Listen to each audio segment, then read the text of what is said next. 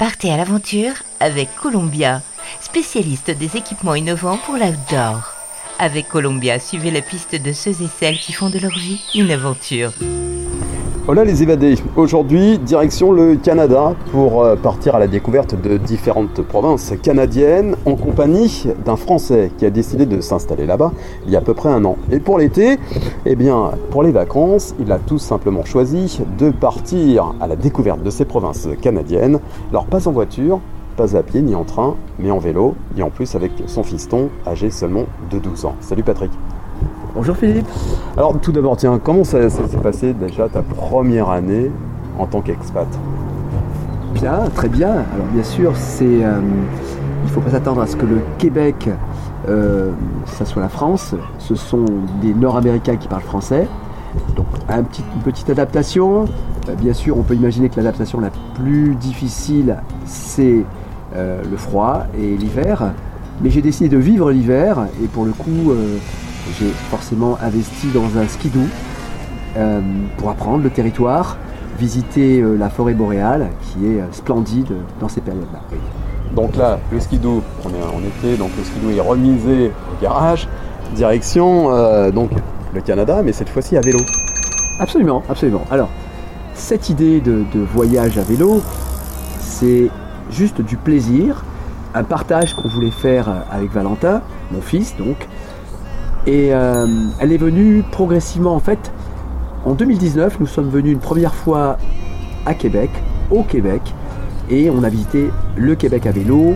On a fait pas beaucoup, on a fait 1200 km. Modestement. Ouais, L'idée c'était surtout de visiter le Québec. Euh, on, est, parti de Montréal, on a, on a suivi le Saint-Laurent jusqu'à Tadoussac et on est remonté le Saguenay, le tour du lac Saint-Jean. Et à cette époque, mon fils, qui était jeune bien entendu, avait dit mais papa ce serait bien qu'on visite le Canada à vélo.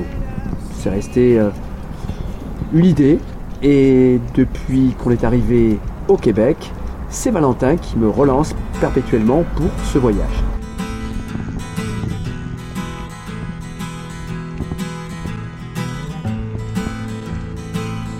Alors justement comment on se prépare avec un gamin euh, pour un tel périple? Ah bah, on va dire qu'on fait du vélo quotidiennement, pas tellement l'hiver.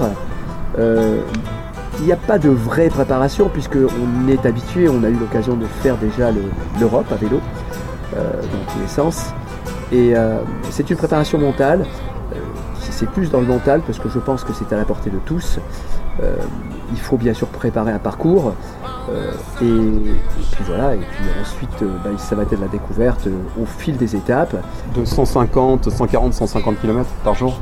Voilà, c'est environ ce qu'on va faire, entre 120 et 160 km au quotidien. On aura une journée où on sera off. Et on va d'abord attaquer avec la Colombie-Britannique, les fameuses Rocky Mountains, puis l'Alberta. Donc c'est les, pour moi, ce sera avec l'Ontario les trois plus belles provinces que l'on va certainement visiter. Euh, on y mettra un peu plus de temps parce que là on est, on est sur des altitudes, c'est l'équivalent du Mercantour. Hein. Euh, donc euh, là ça sera peut-être la période la plus délicate mais certainement la plus belle que l'on va faire. Et ensuite on, passera sur le Saskatchewan et le Manitoba qui sont plutôt des provinces plates pour ensuite faire tous les lacs, les grands lacs, le nord des lacs de l'Ontario et ensuite terminer à Québec.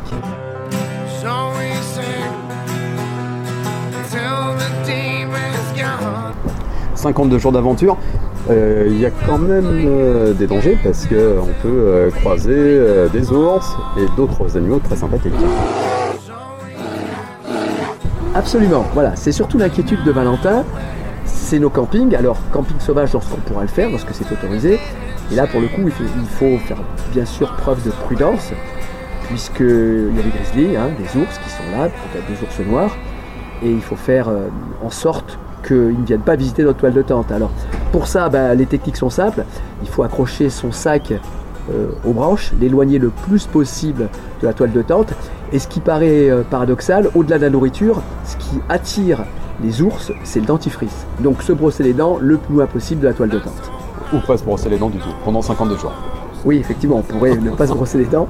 Je pense que la cohabitation va être difficile pendant 52 jours, mais oui, ça reste une solution. Voilà. Et puis on a en plus de ça euh, des sifflets, des sifflets adaptés à ça, et on prendra sur place parce qu'on ne pourra pas les trimballer dans l'avion. Ce seront des bombes à poivre pour essayer d'éloigner les ours. On va éviter les, rencontres, euh, en tout cas de proximité. On espère en voir, ça c'est une certitude, on espère voir beaucoup de beaux animaux, orignaux, euh, éventuellement ours si l'on peut, et puis voilà, castor, ce qu'on peut, ce qu'on trouve dans ces régions-là. En plus, là, vous allez rouler pour deux associations. Absolument. La première qui s'appelle Anchor, c'est une fondation québécoise créée en 1984 qui vient en aide aux parents et aux enfants qui ont une malformation cardiaque congénitale. Euh, soutien psychologique et soutien matériel. Euh, la seconde, pour laquelle je n'ai pas encore un accord, s'appelle Petit Cœur de Beurre, qui est le pendant français de cette fondation Anchor, qui n'ont pas de lien, attention, euh, mais qui effectivement intervient pour les mêmes causes, soutien psychologique, soutien aux enfants et aux parents pour ces problèmes. J'espère qu'on va récolter quand même malgré tout des fonds, ce qui va nous motiver pour pédaler.